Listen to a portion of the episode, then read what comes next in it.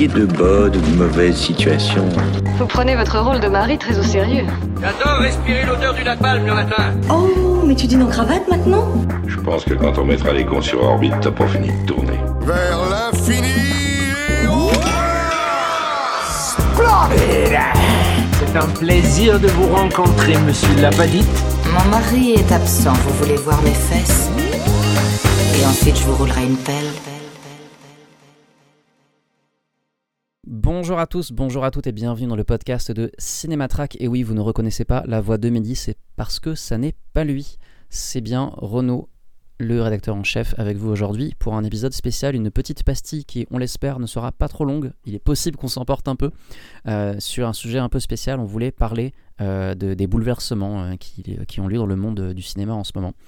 Et donc pour ça, on a invité un un guest, comme on dit, euh, quelqu'un de, quelqu'un de très très bien, qui s'appelle Corentin, qui est un, un homme formidable et un- que je suis très heureux d'avoir euh, à côté de moi maintenant parce que c'est une des personnes que j'estime le plus euh, sur cette planète. Bonjour Renaud, merci beaucoup pour ces lauriers.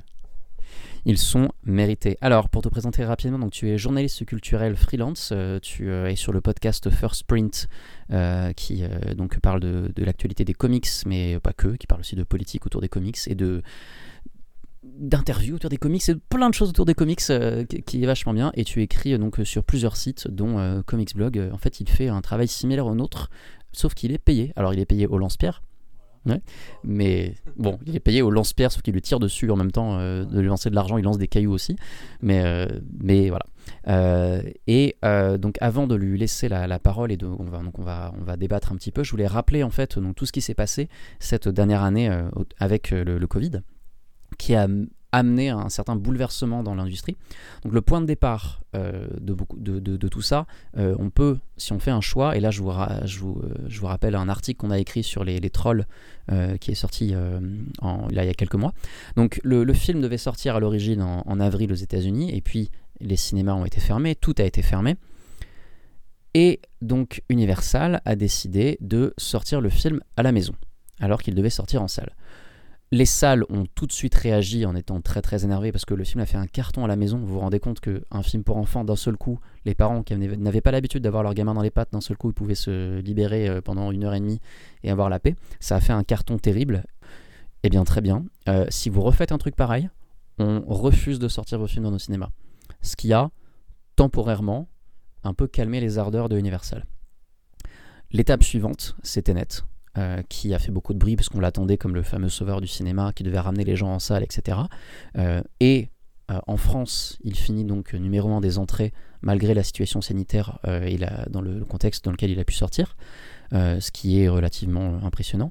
Cependant, ce n'est pas du tout le cas ailleurs et notamment aux États-Unis où ben, les salles ne sont pas ouvertes. Euh, il y a des salles hybrides ouvertes en mode euh, à l'ancienne.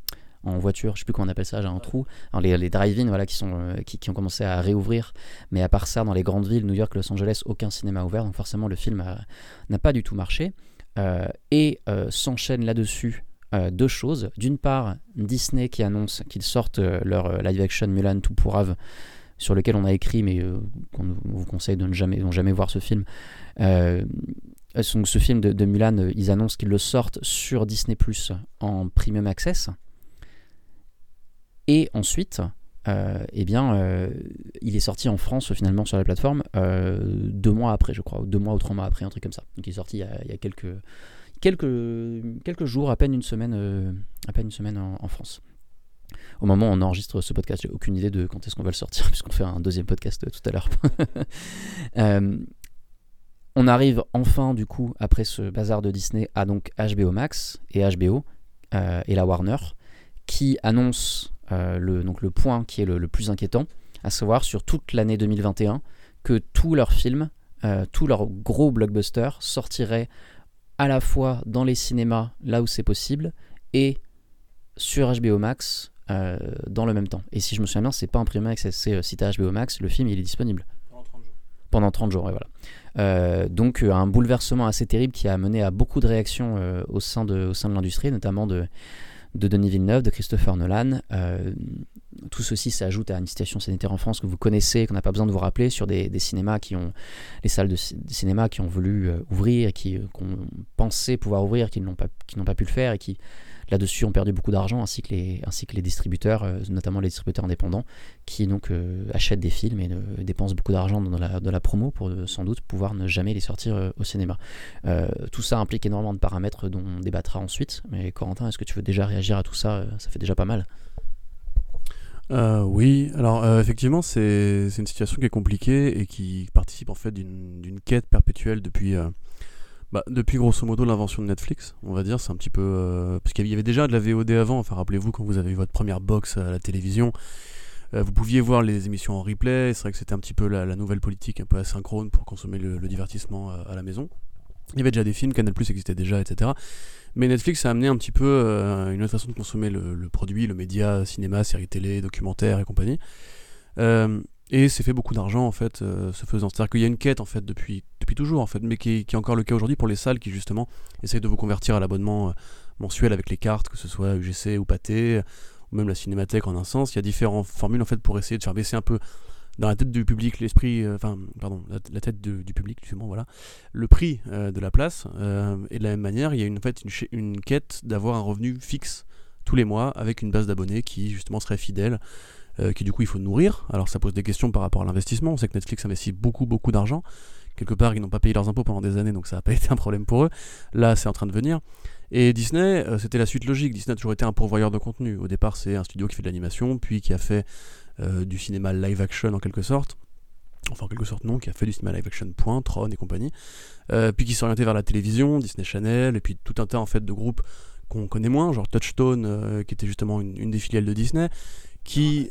Miramax, effectivement, comme le dit Renault hors micro, c'est très mal. effectivement, donc il y a tout un tas de, de raisons qui font que c'était logique, entre guillemets, pour les, grandes, les gros studios d'arriver vers cette conquête du marché du streaming qui, peu à peu, remplace la télévision, qui se meurt un peu plus chaque année, etc. etc. Et puis, euh, on sait qu'ils avaient fait le pari de la HD à une époque avec le Blu-ray et le HD DVD, qui a été un marché qui a beaucoup moins bien pris que le DVD, pour des raisons X ou Y, mais la principale étant que les gens sont finalement pas si tant attachés que ça à l'expérience technique euh, de la ultra haute définition, des couleurs saturées et compagnie. Euh, n'écoutez pas votre voisin de Twitter qui vous dit que la 4K Ultra HD c'est la norme, etc. C'est pas vrai. Dans la vraie vie, les DVD se vendent encore mieux aujourd'hui que les Blu-ray. Et ça a été le cas pendant, depuis 10 ans, grosso modo. Euh, bah après, évidemment, le DVD recule chaque année à mesure que le streaming progresse.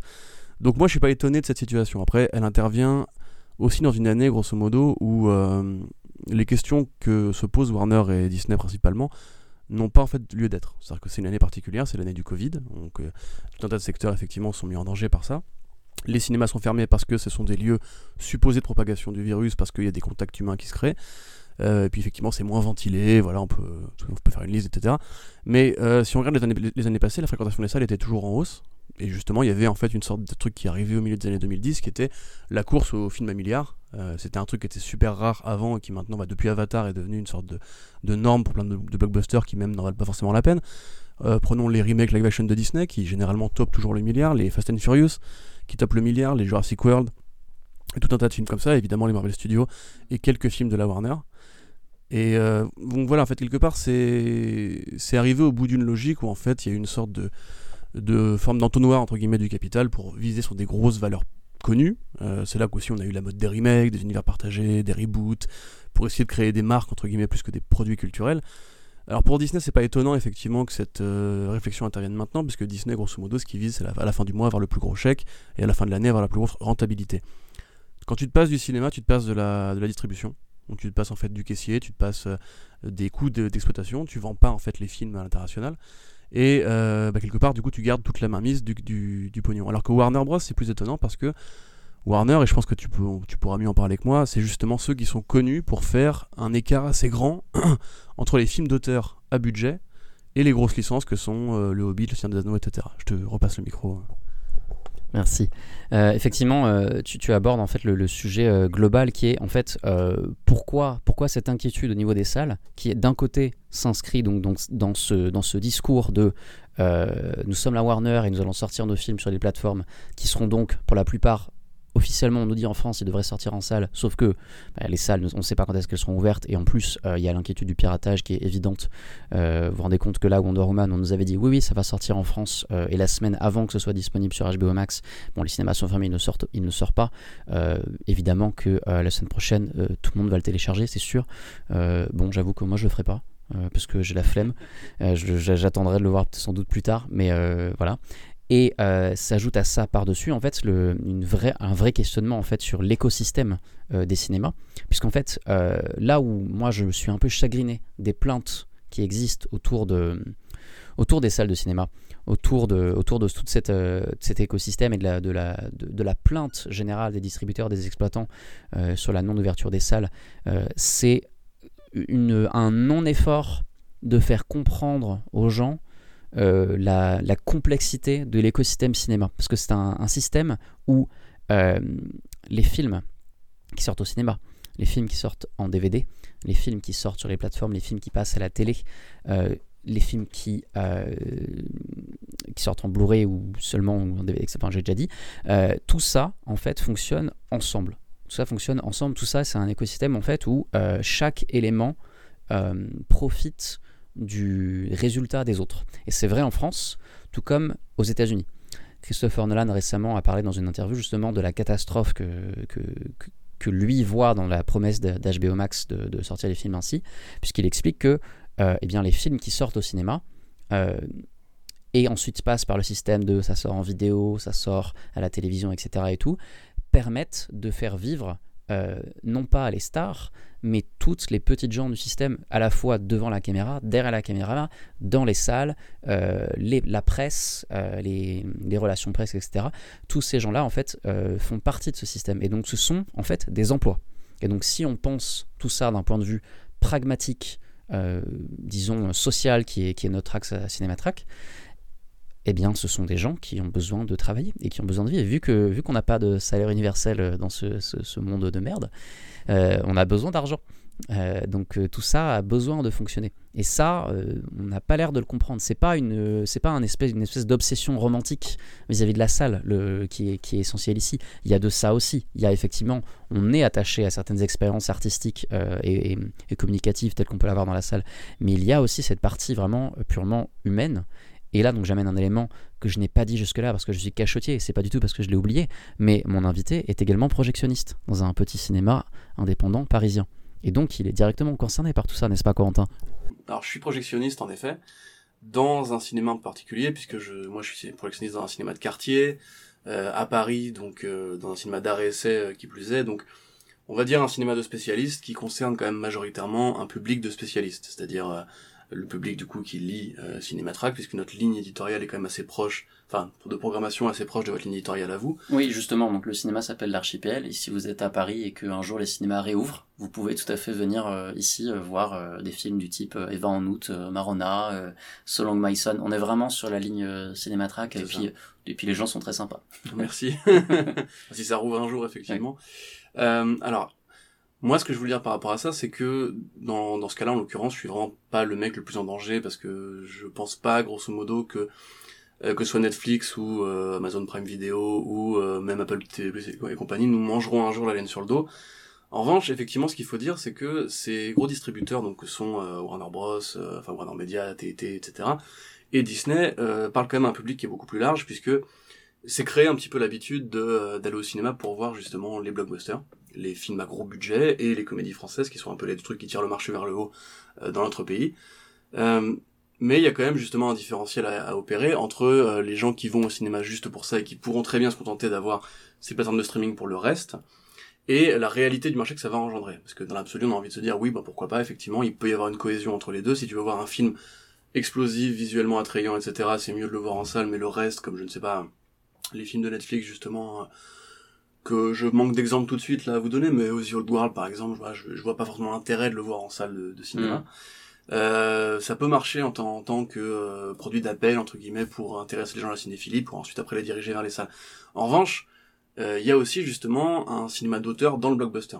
C'est-à-dire grosso modo, c'est ce qu'on parlait avec Warner Bros il y a des mecs comme Villeneuve, il y a des mecs comme Nolan, il y a effectivement les sœurs Wachowski, euh, qui font en fait des films d'auteur, qui ont un message, qui ont un propos, qui s'inscrivent dans une filmographie étudiée et travaillée, et qui euh, sont parfois d'ailleurs faites par des amoureux de cinéma, notamment bah, Christopher Nolan, on sait que c'est un mec qui aime bien tourner en pellicule et projeter aussi en pellicule, c'est quand même encore assez rare aujourd'hui.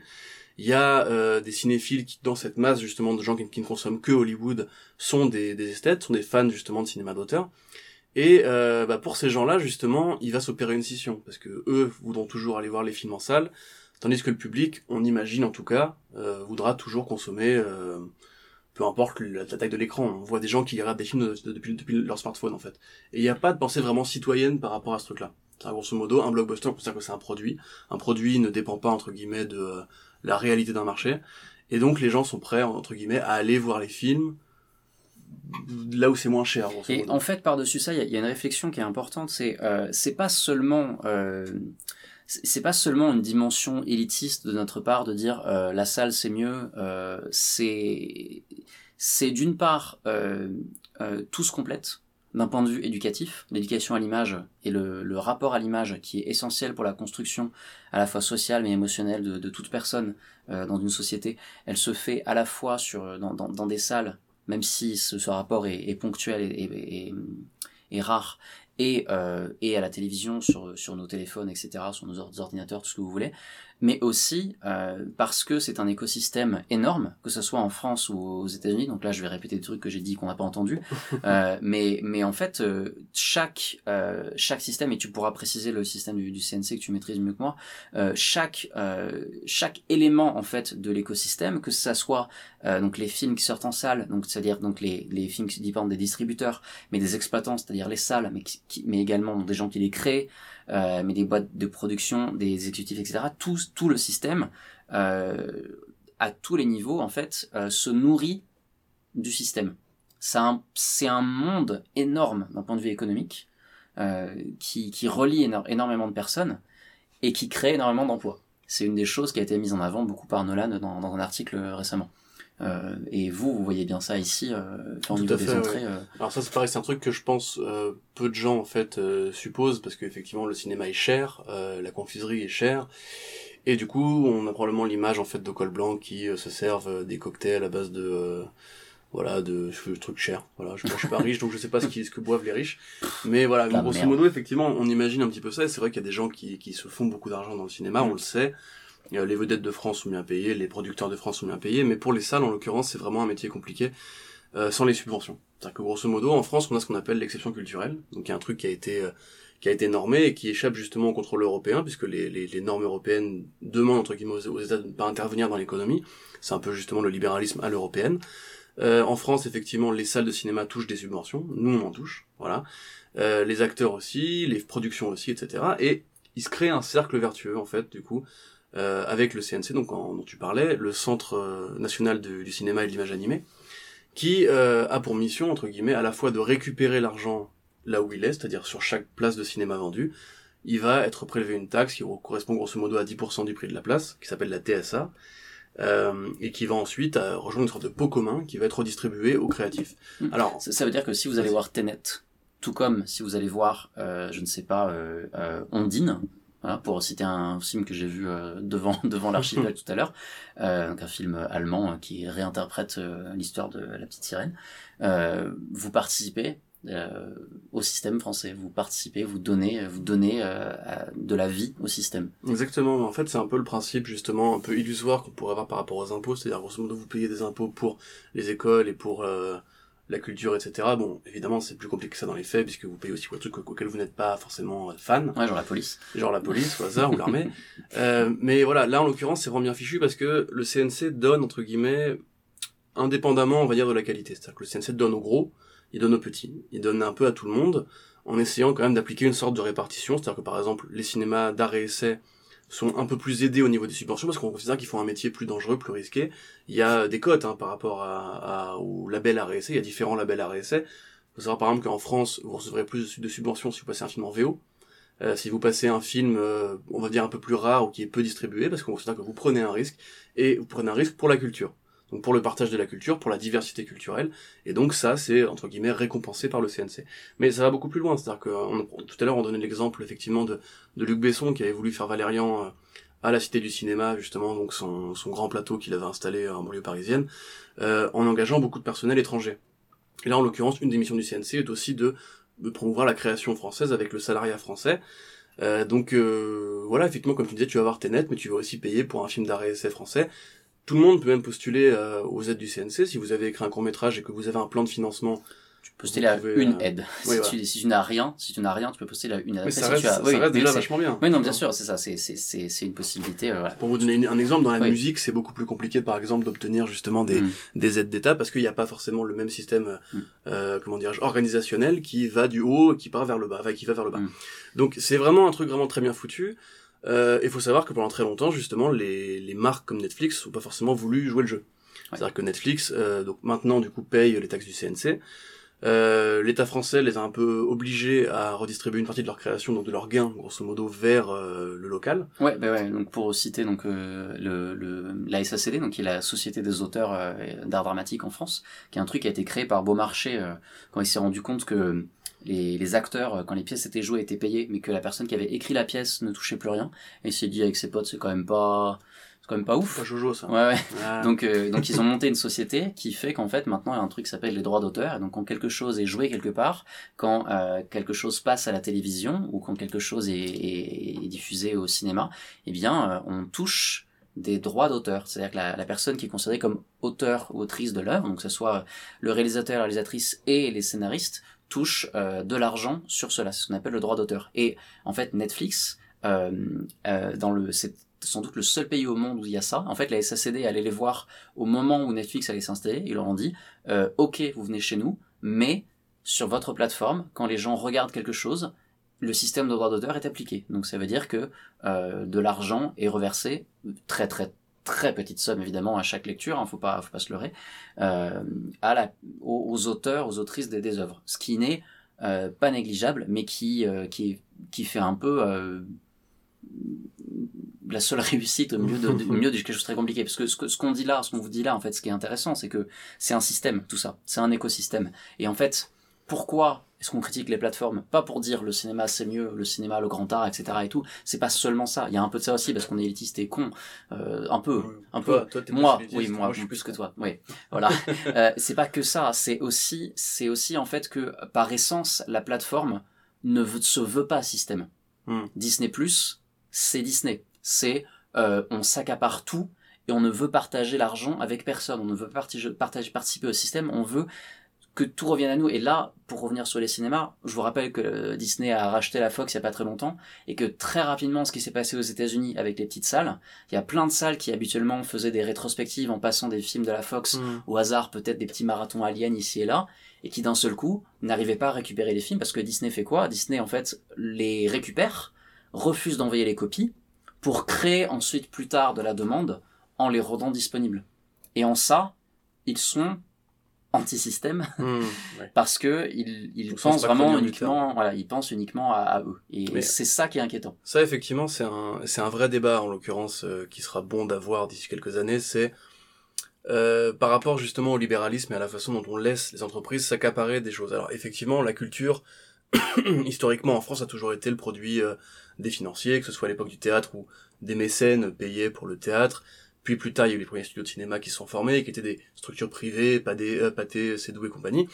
Mais euh, on a justement, nous, posé des jalons, des jalons culturels, des jalons historiques qui font que on protège, dans une moindre mesure, euh, l'emploi qui va avec. Donc, il y a le statut des intermittents, par exemple, en France, qui est très rare. Il y a peu de pays en France qui ont le, Dans le l'inter- voilà, dans le monde, pardon, je suis fatigué, euh, qui ont justement ce côté-là. Nous, on a les subventions pour le cinéma et euh, que n'ont pas forcément les États-Unis, par exemple. Et euh, en l'occurrence, c'est fait parce que on considère nous que la culture est importante. Aux États-Unis, c'est le pays du libre emploi, de la libre entreprise, et donc euh, une boîte peut acheter un copyright si elle a les moyens de le faire et bloquer entre guillemets la, division de, de la culture.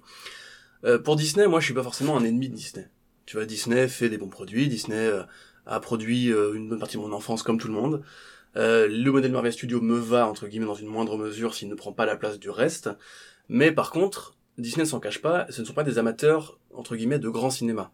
Le but de Disney n'est pas d'obtenir des Oscars. Le but des films Disney produits par Disney, que ce soit les live action, ou bien, on va mettre depuis Pixar de côté un petit moment, je suis désolé, c'est un peu fallacieux, mais c'est comme ça. Leur but n'est pas euh, de viser à l'excellence artistique. Leur but, c'est de vendre des peluches, c'est de vendre du produit, c'est de vendre du produit dérivé, et c'est de capturer, comme tu disais, le consommateur dans un écosystème. Parce que justement, il y a la réflexion Marvel, Marvel Studios qui montre que ça marche, qu'une franchise peut comme ça créer une arborescence de nouvelles licences, Ant-Man, euh, pas, le, pas même pas le meilleur exemple, je te, l'accorde, mais Doctor Strange et compagnie, des trucs que personne ne connaissait avant et qui d'un seul coup deviennent des produits que tu peux vendre, que tu peux imposer dans les menus McDo, etc. et que les gens sont heureux de consommer. Donc en l'occurrence, Disney Plus, ce n'est que ça. Disney Plus, c'est euh, appliqué au modèle Netflix la réflexion de Disney par rapport aux franchises. Et là justement, le Disney Investors Day, c'était vraiment de la franchise. C'était, euh, je sais plus combien, 5, 6 séries Star Wars. Euh, 10. dix- ouais, alors il n'y avait pas les 10 annoncés du coup, parce que depuis on a appris pour euh, notre ami le casquet.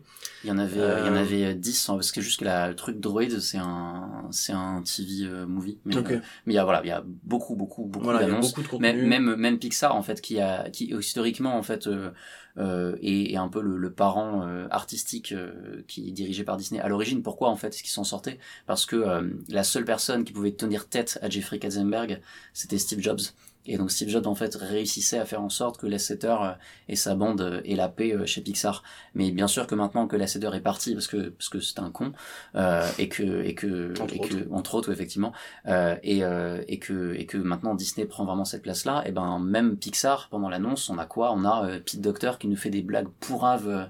euh, son annonce avant Feige là c'était horrible. Ouais, Je- je pas on, on a un film de science-fiction qui est une préquelle de Toy Story. Mais ça c'est même pas le truc le moins intéressant. C'est Non, le- mais c'est le- pas- la, je la série sur le chien de. Je, je dis pas que c'est Oui. inintéressant, mais Ah, quelque part, tu vois, il pourrait lancer un long métrage original qui ne serait pas connecté à, Oui. à l'imagerie Buzz l'éclair. Oui oui oui. Mais il est important de connecter les choses, Oui, comme oui. quelque part la série Endor, qui est une préquelle de Rogue One, qui est déjà Oui. une préquelle, enfin, solo, qui a Lando qui se développe à côté, etc. Donc, Oui, on construit sur des choses déjà Voilà. existantes, comme tu disais tout à l'heure, parce qu'on a compris que les, les franchises sont quelque chose qui, euh, qui fonctionne encore mieux qu'avant. Et l'idée n'est pas de dire que c'est inintéressant, parce que très honnêtement, voilà, justement, l'idée, euh, c'est justement d'alimenter une plateforme de streaming. Maintenant, dans, on a fait le procès de, de Warner Bros par rapport aux auteurs, mais on pourrait parler justement de la façon dont Disney, euh, déjà avant même l'invention de Disney+, euh, était l'un des studios qui demandait le plus cher dans le partage des recettes. Parce que du coup, je finis de vous détailler, euh, grosso modo, pour vous donner une idée.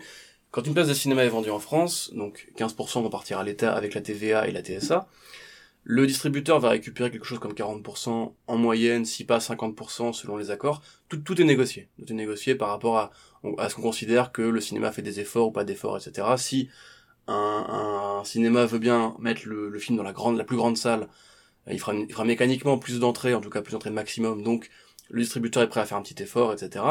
Il y a des choses qui sont négociées, genre je te prends que telle part, mais en échange tu me gardes le film à l'affiche pendant tant de temps, etc. Et Disney, notamment pour Star Wars 9, était connu pour avoir imposé des règles très drastiques. Mmh, mais Aux hein. États-Unis, c'était quand même 65% Ouais. du prix des places qui Mm. devait aller à Disney si le, le studio refusait de, de, garder, de, de garder le film pardon, pendant au moins 8 semaines et Mm. 8 semaines dans la grande salle, même s'il se cassait la gueule. Je me souviens même que, euh, je crois que c'était même déjà depuis Ultron, où il y avait eu un truc en Allemagne, il y avait des, des cinémas euh, justement qui ont refusé de diffuser le film parce que euh, c'était pas rentable pour eux en fait, euh, tellement la part que demandait Disney Voilà. était énorme. Donc là-dessus, il y a un vrai problème, c'est que Disney, de base, alors au-delà même du côté cinéphilie, du côté qu'est-ce qu'un bon film, etc., c'est vraiment Disney n'a aucun scrupule, enfin, ou n'aurait aucun scrupule. Si le cinéma disparaît demain, ça ne la regarde pas. Leur but à eux, c'est de proposer du contenu et de rentrer de l'argent à la fin du mois. Et je vais vous donner un autre exemple par rapport à ça. Euh, depuis qu'ils ont racheté Star Wars et la Fox, euh, mais surtout pour le coup l'exemple de Star Wars, euh, il y a un auteur qui a fait pas mal de bruit, enfin pas assez en fait, mais pas mal sur Internet, qui est en fait la personne qui a écrit les toutes premières novélisations des romans Star Wars, qui sont vendus très régulièrement. Et en fait, il s'est rendu compte, enfin sa famille s'est rendu compte parce que lui, il est, euh, il est assez vieux et il est fatigué, euh, que qu'en fait, euh, depuis que c'est passé chez Disney, les livres continuent de se vendre, Disney continue à vendre les bouquins, mais lui, il le paye pas parce qu'il considère que bah en fait bah non en fait on a racheté le truc mais pas on a pas on a on a on a récupéré les gains mais pourquoi on a pourquoi est-ce qu'on récupérait aussi les problèmes avec non, Oui, non, c'est ça, voilà. voilà et donc ça c'est complètement illégal mais bon euh, un petit auteur de merde tr- un avocat de merde et Disney derrière euh, ça envoie le pâté quoi ça. donc euh, non clairement il n'y a pas de faut faut pas se leurrer sur euh, Oui, voilà. sur la dimension purement capitalistique c'est- et- c'est- c'est Disney te vend le monde magique de Mickey où tout le monde est gentil et sympathique, mais c'est l'oncle Picsou qui dirige la boîte, grosso modo. Voilà. C'est-à-dire que. Et encore une fois, c'est pas un procès d'intention. Moi, euh, il y a plein de trucs que j'aime bien chez Disney, justement. Ils, ils, ils font des efforts par rapport à la diversité, ils font des efforts pour exposer davantage de, de femmes ou de réalisateurs noirs, etc. Même je te corrige, ils font des efforts années. souvent intelligents par rapport à la Oui, diversité, voilà. ce qui est pas le cas de beaucoup de l'industrie. C'est souvent, ouais. c'est pas souvent, extrêmement intelligent, mais c'est souvent, en tout cas, mesuré. Tout à fait, Souvent. voilà.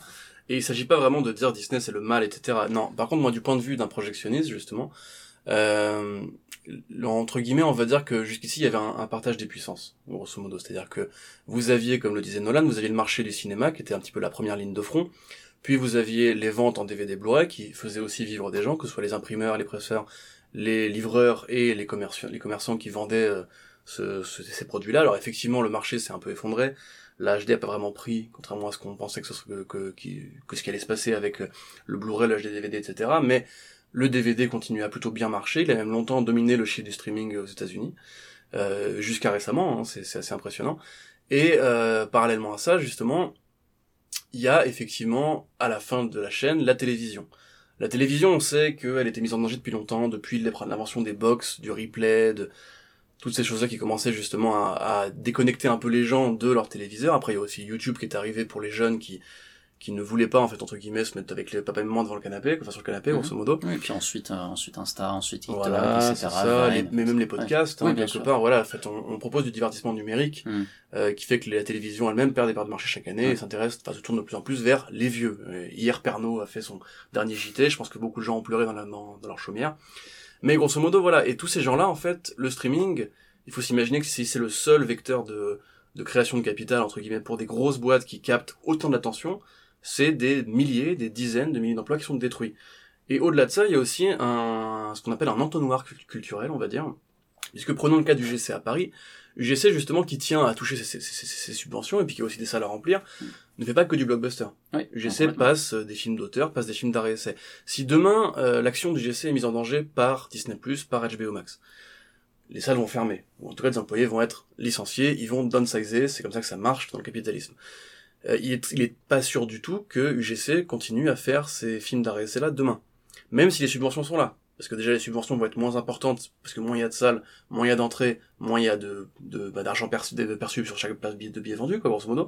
Donc le CNC lui-même perd de l'argent, même s'il est, enfin, grosso modo, le calcul n'est pas bon si même il reste que Netflix, HBO Max, Prime Video et euh, Disney+.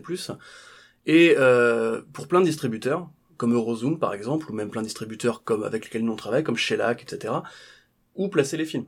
Sans salle de cinéma, il est très peu probable que Laisser bronzer les cadavres intéressera Netflix. Hmm. Il est très peu probable que Lupin 3, bon en l'occurrence c'est une franchise, mais il y a des films d'arrêt d'arrêt essai entre guillemets japonais, ou des films d'auteurs japonais, euh, t'en connais plein, Bien sûr. qui ne sont même pas distribués sur les plateformes de streaming. Bien sûr, en fait là tu cites Eurozoom, le, donc je vous redirige vers, je, je vous redirige vers l'interview qu'on a réalisée avec euh, Amel euh, sur le site, où en fait euh, vraiment il y a, y a une volonté de la part du distributeur de ne pas passer par les plateformes, d'avoir l'expérience cinéma. Pourquoi? Parce que distribuer euh, du cinéma d'animation japonais en France, c'est justement aller proposer autre chose, faire sortir en fait une culture qui se vit et que nous, notre génération des années 90, a vécu à la maison.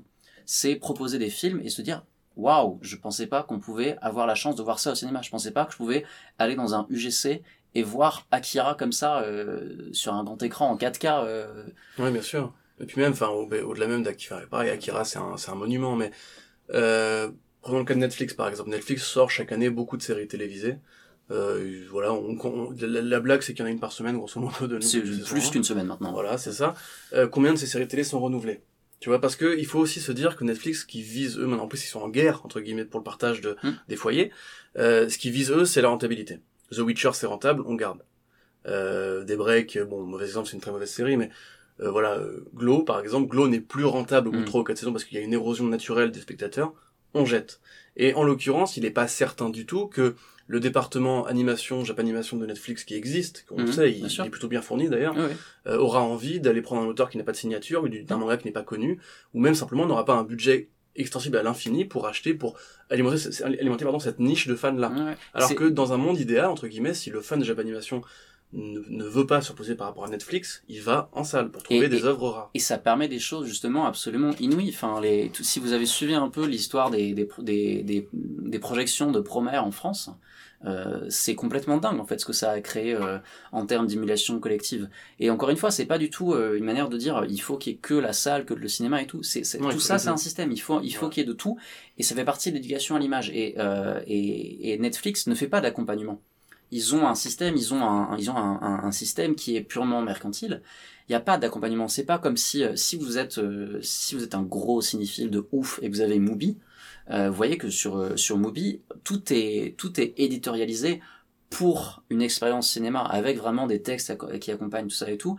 Même sur MyCanal, euh, donc on a accès euh, sur les, les plateformes à, au, au résumé, au, au, au c'est beaucoup facile, plus facile d'accéder au nom des gens, etc. Arte fait ça aussi, mais aussi tu peux voir directement dessus euh, certaines critiques. Mhm. Moi, quand je lance ma canal sur ma télé, je vois les T de Télérama. Et parfois, je lance un truc parce qu'il y a deux T. Et puis, au bout d'une heure, je me dis, putain, mais ils sont cons. c'est que cette merde. voilà. Mais bon, voilà, c'est quand même, c'est c'est à dire qu'il y a quand même un choix. Il y a quand même un choix éditorial. Là ou ailleurs, il y en a beaucoup moins, effectivement. Euh, et c'est ça qui est inquiétant. Et donc, c'est pour ça, on revient encore. Parce que ce qui a déclenché l'idée de, ce, l'idée de ce, cette pastille, euh, c'était HBO Max. C'est vraiment cette décision d'HBO Max qui est très inquiétante euh, pour tout le système. Ouais. Qui est inquiétante en France aussi, en fait. euh, vraiment. Tout à euh, fait. Alors en, en France, on a la chance entre guillemets d'avoir euh, quelques années avant l'arrivée d'HBO Max euh, chez nous. Ouais.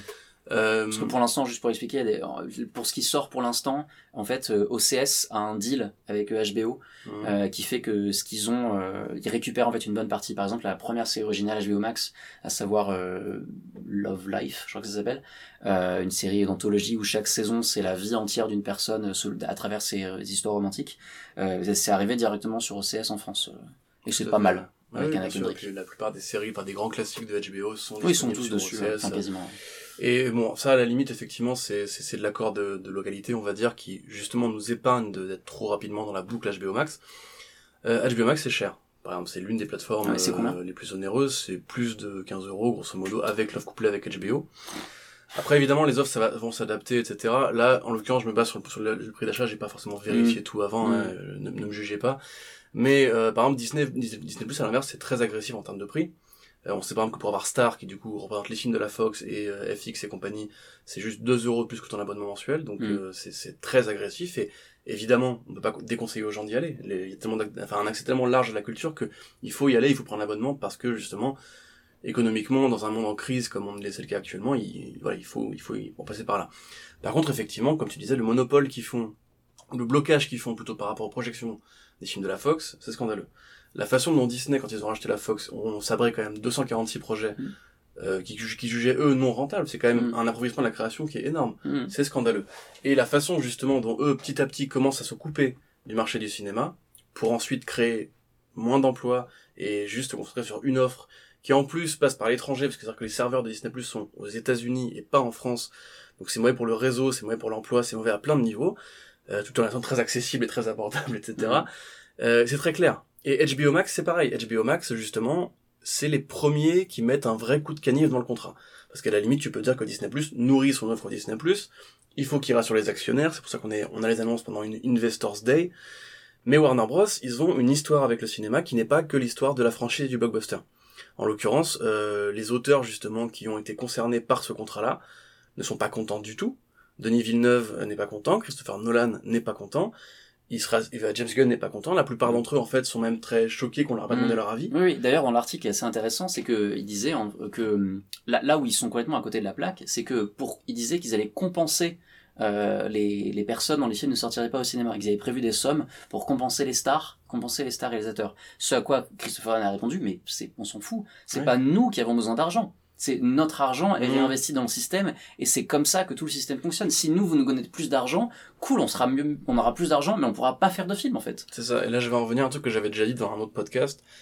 C'est euh, au demeurant pourquoi ne pas attendre. Tu vois quelque part, euh, il y a des variations par rapport à ça, mais on pourrait se dire les restaurateurs sont fermés, Mhm. font cet effort. Les stations de ski vont quand même se couper d'une grosse manne de leur bah, de la plus grosse en fait de l'année Mhm. euh, cette année avec le Covid en restant fermés.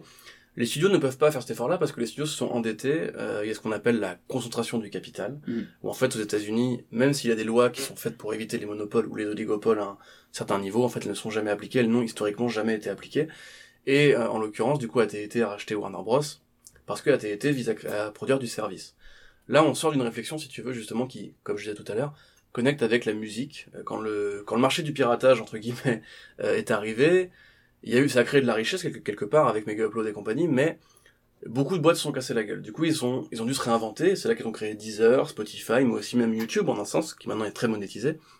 Pour l'écoute de la musique en ligne, c'est infiniment moins chiant de- d'installer Spotify et d'écouter ta musique dessus. c'est 10 balles par mois, c'est invisible, c'est un dollar, tu ne le vois pas. Et ben ça, ça, ça, ça commence à se répandre dans le cinéma, à la différence près que Spotify, c'est démocratique. Tout le monde peut mettre sa musique sur Spotify. Ce n'est pas une plateforme qui va décider de censurer le contenu de tel ou tel artiste. Si toi demain, euh, Renaud qui est guitariste par exemple, tu veux faire ton album, tu peux le mettre sur Spotify, tu vas payer un fee, enfin une, un- une licence Mhm. sur Spotify. Disney Plus et euh, ouais, HBO Max justement, eux ils contrôlent leurs produits, c'est-à-dire qu'ils ils ne mettront dessus que les produits de HBO, enfin de HBO Warner Bros, euh, TNT, etc., tout ce qui va avec le groupe HBO, et euh, Disney Plus, bah, les produits Disney. Donc déjà on pourrait se poser la question de demain combien on va payer pour le streaming? Parce que quand même entre Disney, euh, Apple, Amazon, Amazon qui au départ est juste un produit d'appel. Mubi, hein, la voilà. Cinétech, C'est les ça, voilà, euh, incroyable. ouais, mais justement, mais, Stars, mais, euh, mais, tu, le dis en rigolant, mais Mubi c'est un truc qui va sauter. Si les gens demain doivent s'abonner à des plateformes, ils préféreront aller sur Disney, HBO, enfin Warner Je, Bros. je pense pour le coup que les publics se recoupent pas. Peut-être, Ouais, vraiment. Je pense Ouais. que ça se, pour l'instant, ça se Ouais, après, du on va être en récession économique, euh, le Oui, oui, Covid oui. va faire beaucoup de mal Bah, aux, je, je aux pense, je pense plus qu'à quelque chose comme la Cinétech pourrait sauter plus que Mubi actuellement, mais, euh, mais après je dis ça vraiment à vue de nez. Peut-être, mais après, pareil pour Paramount, tu vois, je veux dire, sans Star Trek, est-ce que euh, des gens voudront s'abonner à All Access, tu vois, c'est des, c'est des vraies questions à se poser. L'offre de Disney, on l'a vu pour l'Investors Day, elle est colossale. Mm. Et faut vous imaginer qu'en termes de bruit médiatique, une série Star Wars, c'est 5 articles par jour, grosso modo, Mm. sur les sites vraiment clickbait et compagnie. Les gens n'auront pas les moyens Ouais. de tout suivre et les gens n'auront peut-être pas l'envie de tout suivre. Mm. Parce que justement, chacun va essayer de faire des produits euh, attrayants pour chaque plateforme, etc. Et euh, voilà, grosso modo, en fait, l'idée finale, on va dire, c'est que la finalité logique du capitalisme dans le cinéma, c'est le service. Ça, grosso modo, c'est plutôt que de se faire chier à savoir si un film va marcher ou pas marcher, plutôt que d'être prisonnier par la chimère des entrées en salle, on propose un service d'abonnement et on essaye d'alimenter les gens en contenu attractif. Et c'est une logique qui, qui se tient, justement, ça marche pour plein d'autres services comme le jeu vidéo par exemple, euh, où en fait à la fin du mois, un gros distributeur a X somme qui ne dépend pas de la qualité ou de l'accueil de son contenu, qui dépend juste de est-ce que les gens auront encore envie de s'abonner le mois suivant. Et ce qu'on remarque, c'est que regarde Disney+, il y a eu très peu de contenu cette année, mais les, peu de gens ont désinstallé l'appli. Mm. Peu de gens sont désabonnés. Donc en fait, Mm. ça marche tu vois, dans les faits. Et par rapport à ça, le cinéma, encore une fois, comme les journées ne font que 24 heures, il n'y a pas la même variation des formats. Genre, tu prends Queen's Gambit, c'est une mini-série en 7 épisodes. C'est génial. Par exemple, tu vois, tu peux pas faire ça au cinéma. Parce que t'as pas 7 heures devant toi et que, voilà. Euh, tu peux pas faire des mini-séries au cinéma, tu peux pas faire des documentaires, enfin, tu peux faire des Tu, documentaires tu au peux cinéma. les mais mini-séries voilà. au cinéma euh, si tu es pas dans ce cinéma-là. Oui, effectivement, voilà. Après, il y a, il y a les séries et documentaires aussi, pareil, tu vois, Oui. qui est vraiment arrivé avec le streaming et compagnie. Enfin, il y a vraiment, en fait, des choses qui ont été amenées sur la table qui sont bien par le streaming. Et le cinéma, derrière, justement, n'a encore, entre guillemets, que les films. Et pour les gens qui ne sont pas cinéphiles à tout craint, ou qui, en fait, ont grandi avec les écrans connectés, Mm. qui n'ont pas l'amour de l'é- de l'écran projeté, etc., peut-être que ce sera pas important demain. En fait, les, en fait, les révolutions ont lieu pour le coup dans vraiment pour le coup le cinéma cinéphile euh, et, et moins ailleurs. Et c'est là que c'est assez inquiétant. Euh, on, on va pas tarder à boucler, mais une, une des choses qui est sur lesquelles je voulais rebondir sur ce que tout ce que tu dis et qui me paraissait importante et qui est en fait la raison d'être de ce de ce cette pastille, c'est euh, de montrer en fait à quel point le cinéma n'est pas en tant que en tant que entité euh, économique et de, de, de, de- dans, dans, dans la société n'a rien de différent avec les autres euh, systèmes euh, économiques dans l'art. Et en ça en fait c'est pourquoi je dis ça? C'est parce qu'en gros euh, on visuellement et dans la culture enfin pas dans la culture dans la dans la dans l'acceptation générale des gens, euh, on, on ne voit que les stars. On ne voit que Ouais. un pourcentage infime qui ne représente pas du tout la réalité de, de ce que c'est que ce, ce système. Euh, et, et les gens qu'on voit en fait ne vont pas susciter euh, ce- ces discours parce que c'est des on- à force de les voir en fait on, on, on peut pas les plaindre on peut pas réfléchir au système Mm. en voyant ces gens ces gens sont ne, ne sont pas vraiment dans le Tu système sais, j'ai envie de te dire même de la même façon, le, le capitalisme crée un, un déséquilibre de la force entre le rapport entre client et travailleur. Hmm. Tu vois, c'est moi combien de gens m'ont dit, euh, moi je vais plus au cinéma parce que c'est sale, parce que c'est trop cher, etc. Hmm.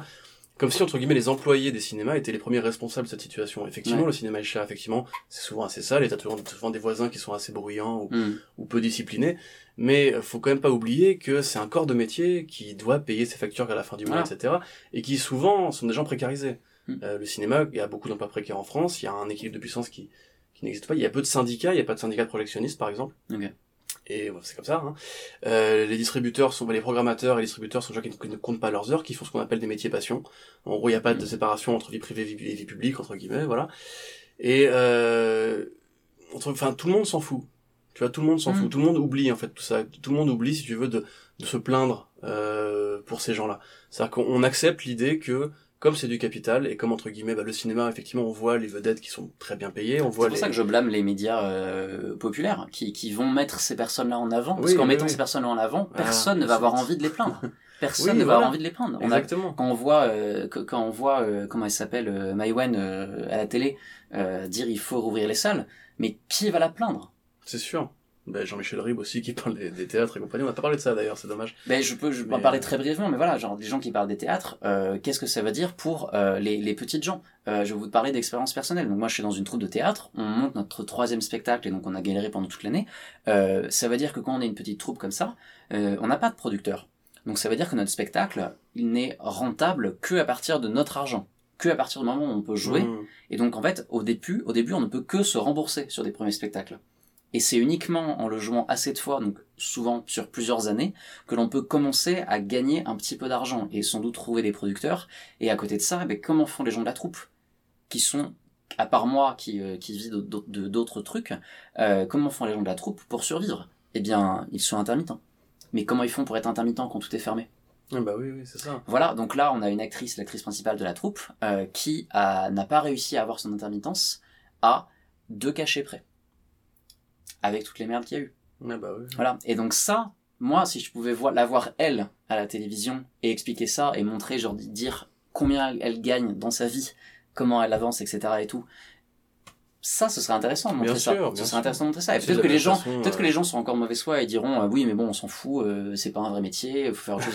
mais au bout d'un moment, enfin, si tout le monde en consomme, il faut avoir conscience que ce que vous consommez, c'est fait par des gens. Et moi, j'aurais même envie d'ajouter, euh, tu vois, bon, pas, enfin, petite euh, parenthèse. Là, récemment, je sors de la critique de Promethea, un, un- un roman graphique d'Alan Moore et de J.H. Williams III, donc c'est une bande dessinée qui parle un petit peu de l'imagination et du rôle de l'imagination dans l'histoire, la société, la culture, etc. Et euh, nous, en fait, je trouve qu'on oublie un petit peu aussi tout ça, peut-être parce que on grandit avec des mondes qui sont très connectés, où beaucoup d'informations jaillissent, où on est un peu toujours dans la surface des choses, et c'est souvent un monde qui est assez frustrant, qui te met un peu à la porte des décisions, etc. Et quelque part, la culture, c'est pareil, avec les plateformes de streaming, on consomme beaucoup, et après, on passe au produit suivant, un produit chasse l'autre et compagnie. Alors, nous, on écrit là-dedans, donc les, les produits restent plus longtemps, je trouve, mais là, je, récemment, on, on était amené à faire un top, nous, pour, euh, pour mon site, et je, ne- je ne savais plus ce qui était sorti, ce qui était sorti cette année, tu vois, Mm. par exemple. Je ne me souvenais plus déjà parce que, Mm. justement, ça va tellement vite, il y a tellement de trucs qui sortent et compagnie qu'en fait, tu finis par oublier. Et dans le bouquin dont je voulais justement parler, euh, on oublie en fait de dire que l'art c'est vraiment important. C'est pas juste euh, une passion comme suis passionné par le football. Le football est aussi important aussi, mais l'art est vecteur de cohésion sociale. L'art est vecteur de marquage historique. Il y a des grands films qui représentent des époques. Taxi Driver représente euh, une époque, un style, une pensée sociétale, une pensée populaire. Il y a des, des œuvres comme ça qui sont importantes pour marquer justement que ce soit la colère ou l'émotion ou la passion d'une nation à un moment T. Pour le cinéma, c'est vrai, c'est vrai pour la musique aussi. Euh, c'est vrai justement, on, on peut dresser une sorte de cartographie de, de l'histoire humaine en, en prenant différents justement différentes œuvres d'art qui ont figé une pensée, figé un moment, etc. Là, on voit quelque part que, alors je dis pas que c'est forcément lié, mais la santé mentale des Français est un peu au plus bas en ce moment parce que le Mm. confinement. Ouais, il y Mais- avait un article de Libération littéralement aujourd'hui sur le, le sujet, voilà, sur Voilà. la santé mentale des Français. euh. Ben voilà. Mais je pense que ça partit de plein de trucs. Mais quelque part, quand on entend les politiciens qui nous disent euh, on on a conscience que ça vous manque de sortir, j'ai jamais entendu on a conscience que ça vous manque d'aller au cinéma ou d'aller au théâtre. Moi, ce que j'entends, c'est on a conscience que les commerces vous manquent, on a conscience Ouais. que vos grands-parents vous manquent, on a conscience que vous voulez aller au ski, que Mm. les restaurants vous manquent. Je n'ai entendu, en tout cas, entre guillemets, moi, personne parler de ça. Ouais, dire, on, on a conscience qu'il vous, vous avez, il vous manque euh, quelque chose qui va vous faire réfléchir C'est ça. et nous donner, parce que voyager, ouais, voyager, euh. ouais, c'est ça. Il y a quelque chose, peut-être qu'on peut vous laisser avec cette pensée avant de faire quelques recommandations. C'est euh, effectivement, je, je rejoins l'avis de Corentin sur sur ces, ces, ces réflexions sur le qu'est-ce que nous apporte l'art. Euh, en fait, il nous permet de comprendre le monde et comprendre le monde, ça veut dire mieux comprendre les autres puisqu'on cohabite dans le monde et mieux comprendre les autres en vient à essayer de rendre le monde meilleur. Et si beau. on n'a pas ça, ouais, ouais, je sais, je trouve aussi. parles. Euh, et, et en fait, si on n'a pas ça, si on n'a pas ça, on va à la catastrophe. Et, et si euh, si il y a quelque chose qui unit quand même beaucoup les membres de Cinématrack, euh, à part avoir des conversations stupides en privé à 2 heures du matin sur différents sujets, et ben c'est cette envie, cette envie de de, de voir l'humain aller vers le meilleur. Et on a besoin de ça. Tout Donc, à fait. euh, on a vraiment besoin de ça. Euh, donc merci Corentin de Oh, bah, d'avoir, euh, d'avoir fait ça avec euh, Désolé avec pour du micro, du coup. Ouais, non, mais ça, ça arrive. Et donc on va vous laisser rapidement sur deux recommandations qui vous allez voir sont un peu en lien avec tout ce qu'on a dit. Euh, Mhm. Je te laisse commencer. Ouais, alors moi, effectivement, tu m'as demandé un peu euh, au dépourvu de me préparer une recommandation, donc je vais pas être original, je vais dire justement un film Netflix, et j'en suis désolé. C'est, ce n'est pas une hypocrisie, mais ça montre aussi que tout n'est pas tout noir ou tout blanc.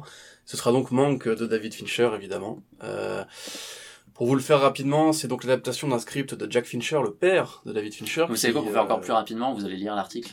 Ah oui, oui, c'est vrai, vous avez écrit un, voilà, un ouais. article. Mais grosso modo, simplement, voilà, moi j'ai la chance justement d'avoir pu le voir sur un grand écran et je n'aurais pas du tout échangé euh, ce grand écran qui est le mien entre guillemets de mon cinéma contre un écran connecté. Ne le dites pas à Netflix que j'ai fait ça, hein, c'est pas pas légal. Mais euh, voilà, grosso modo, euh, un film qui parle justement de cinéma, du rôle du cinéaste, à la fois dans la société et aussi dans l'histoire des sociétés, qui parle d'une crise du cinéma euh, la précise, en plus la crise des années 30 qui n'est pas forcément une crise pandémique, mais qui a eu des, des jalons économiques aussi forts que ce qu'on va connaître nous, euh, et qui montre justement comment des mecs comme Louis B. Mayer ont pu euh, faire la nique à leurs employés, comme ça arrive encore aujourd'hui régulièrement. Qui est le patron de MGM. Tout à fait, voilà. Et surtout, euh, bah, ça montre entre guillemets que les plus grands chefs-d'œuvre justement parlent d'une époque, comme Mm. euh, Citizen Kane parlait en fait au-delà du côté euh, la révolution technique que c'était, ça parlait bien d'une personne, d'une époque, d'un mouvement social, comme je venais de le dire justement, et c'est fascinant à regarder aujourd'hui avec l'œil acéré de- du bon David. Et, et justement, en fait, pour rester sur le sujet, euh, le film, en fait, d'une certaine manière, parle de Netflix aussi, puisque la manière dont il présente le, le- le- le Hollywood d'antan, euh, d'un point de vue très noir et très cynique, euh, en vient à parler de sa position à lui-même aussi au sein de Netflix, qui est le seul studio qui lui a permis de créer ce film, euh, qui est euh, du coup son film le plus visible.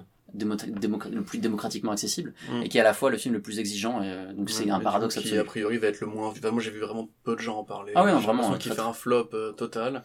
Il- Et ça montre aussi quelque part que justement il y a des œuvres qui ne s'épanouissent pas bien dans les Ah, euh, c'est vrai, c'est vrai. Et il y a aussi, on en parlait avec des, on en parlait dans la passion Cinématrack hier, euh, énormément de gens qui, qui lui sont passés à côté du sens du film, qui Mm. ont vraiment vu dedans un espèce d'éloge, un, âge- un âge d'or, hein, que je comprends pas comment on peut ressentir ça dedans. Ce qui montre peut-être qu'effectivement il y a un vrai, vrai problème d'éducation l'image et qu'il serait temps de, Ouais. temps de s'y remettre. C'est pour ça que tu as écrit Ouais. des articles. Ouais, c'est vrai, c'est vrai. Euh, et donc moi, ma recommandation, euh, puisque je ne peux pas aussi recommander Manque, même si je le, je le fais, voilà, je recommande, euh, sera, dans mon top aussi de cette année. Euh, je vais vous recommander un, un documentaire sur sur Arte. Euh, qui s'appelle Tom Cruise entre euh, entre corps et âme. Euh, donc ça dure 55 minutes et euh, c'est tout simplement euh, euh, un, une approche de, de Tom Cruise sous l'axe de et si Tom Cruise était le Dorian Gray de l'Hollywood américain? Donc celui qui essaie de cristalliser son image dans le cinéma tout en, en, en cachant son, le, le monstre qui- qu'il peut être derrière. Euh, c'est très documenté. Euh, si vous connaissez déjà bien l'homme, vous n'apprendrez rien. Euh, mais les images d'archives sont assez géniales, notamment euh, de sa jeunesse, euh, quand, il quand il était encore un peu perdu. Euh, le, le passage sur le, le passage sur Magnolia et la manière dont il, euh, il reprend la mort de son père en impro dans le film et comment ça il intègre cela dedans et sa, son basculement vers la scientologie sur le sur le milieu de la- milieu du documentaire pour aller vers le donc sa chute et ensuite son son renouveau euh, jusqu'à aller vers son son projet futur de de partir tourner dans l'espace. Euh, c'est un c'est vraiment euh, hyper intéressant. Euh, mon ami euh, Robert euh, Ospion dirait qu'il y a quelques incohérences dedans parce qu'il y a deux trois trucs sur lesquels un peu des sources des infos un peu people sur lesquelles on n'a pas de on n'a pas de sources extrêmement euh, fiables donc on sait pas trop mais du coup euh, le, documentaire ne, ne pose pas la question il dit c'est arrivé comme ça bon pourquoi pas Euh, mais ça reste très très intéressant Euh, et voilà c'est disponible sur Arte et on vous recommande ça et voilà, on a terminé. Merci, merci d'écouter. N'hésitez pas à nous faire des retours sur cela. Et puis on vous retrouve ben, en 2021 pour plus de cinéma et des salles peut-être réouvertes un jour, qui. Ciao Ciao